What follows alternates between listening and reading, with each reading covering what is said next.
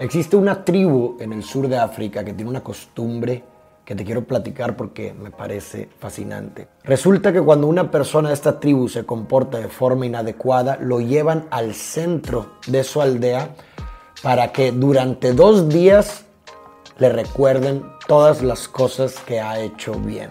Este pueblo se reúne para corregir a esta persona, reconociéndolo, haciéndolo sentir querido, reconectándolo con todas las cosas que ha hecho bien para que se dé cuenta que puede volver a hacerlo y que en todo momento tiene la posibilidad de rectificar y elegir quién quiere ser.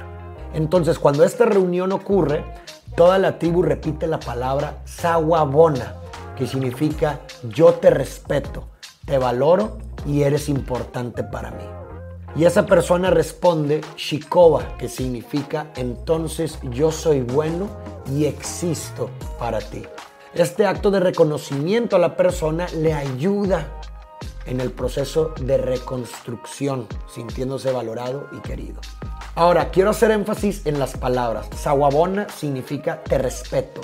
¿Qué es respetar? Siempre he creído que para entender las palabras hay que irnos a la etimología. La etimología de respeto se compone de dos partes, el prefijo re y expectare. Re hace referencia a una reiteración, a una repetición, algo que se hace repetidas veces, continuamente. Y expectare hace referencia a una mirada, a una observación, a una apreciación.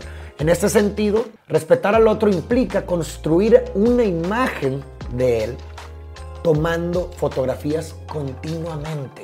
El decir yo te respeto significa que si has cometido un error, no me voy a quedar solamente con esa observación de ti, sino que te voy a volver a mirar una y otra vez y mi concepción de ti se irá reactualizando con cada mirada. Respetarte implica que mi idea de ti no va a depender de una cosa que hagas, sino de la suma de lo que has hecho haces y harás. Por lo tanto, el respeto siempre da la oportunidad de reivindicarse, de rectificar, porque mientras la otra persona no muera, siempre habrá posibilidad de una nueva mirada. Una persona que comete un error y se le cancela, se le aliena y se le expulsa, es una persona que seguramente va a guardar un resentimiento y difícilmente tendrá la disposición de rectificar o de educarse. A un niño cuando se equivoca no lo expulsas, no lo cancelas, no lo alienas, no lo defines por su error. Todos sabemos que eso estropearía cualquier proceso de educación y desarrollo en el niño.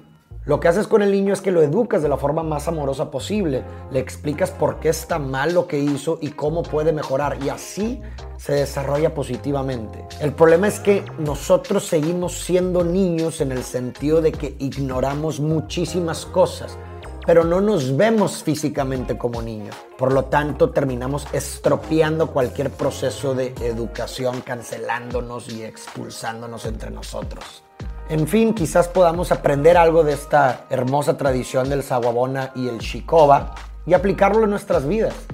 Los errores no nos definen ni a nosotros ni a nadie, porque si así lo fuesen, creo que todos entonces seríamos catalogados como mentirosos, como irrespetuosos, deshonestos o lo que sea. Todos debemos de tener la oportunidad de reivindicarnos, de rectificar, de convertirnos en mejores personas. Debemos de caer en cuenta de que si cometemos un error, podemos enmendarlo, rectificar y reivindicarnos. Podemos ser, repito, mejores personas. Y muchas veces el reconocimiento de los demás, el amor de los demás, el apoyo de los demás es la gasolina que necesitamos para recorrer ese